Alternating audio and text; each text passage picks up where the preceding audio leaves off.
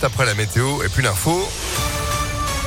L'actu, c'est avec Léo Ardourel. Bonjour. Bonjour à tous. La Russie intensifie son offensive sur l'Ukraine. Hier, les bombardements ont fait au moins 23 morts, dont 18 à Kharkiv, la deuxième ville du pays. Cinq personnes ont également perdu la vie dans une frappe russe contre la tour de télévision de Kiev. Cinq autres ont été blessés.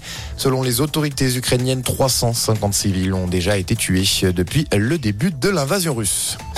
Volodymyr Zelensky, ovationné au Parlement européen, ne nous lâchez pas, ne nous laissez pas, implorer le président ukrainien lors d'une apparition vidéo dans l'hémicycle. C'était hier, peu après avoir demandé l'adhésion de son pays officiellement à l'Union européenne. La crise ukrainienne également au centre des débats. Hier à l'Assemblée nationale, le Premier ministre a dénoncé l'agression cynique et préméditée de la Russie.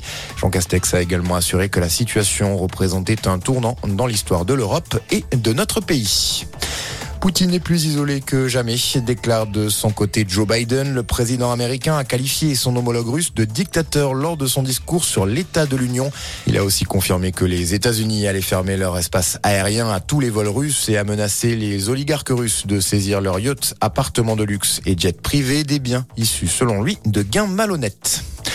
Dans le reste de l'actualité en France, Marine Le Pen, Éric Zemmour et Nicolas Dupont-Aignan pourront participer à la présidentielle. Les trois candidats ont obtenu hier les 500 parrainages d'élus nécessaires pour se présenter au scrutin.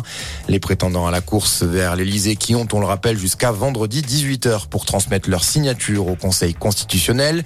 En difficulté, Christiane Taubira n'en comptait que 181 hier. L'ancienne garde des Sceaux doit s'exprimer devant la presse à la mi-journée. Et puis en foot, Nice met fin au rêve de finale de Coupe de France du FC Versailles. Le petit poussé du dernier carré de la compétition a été éliminé après sa défaite 2-0 hier soir face aux Aiglons. Nice, premier qualifié pour cette finale, connaîtra son futur adversaire ce soir. La deuxième demi-finale oppose Nantes à Monaco. Coup d'envoi de la rencontre à 21h15. Voilà pour l'info. Très bon début de journée à tous. Merci beaucoup. Retour de l'actu, ce sera à 6h30 sur Impact FM. Reste informé en attendant impactfm.fr. 6h02.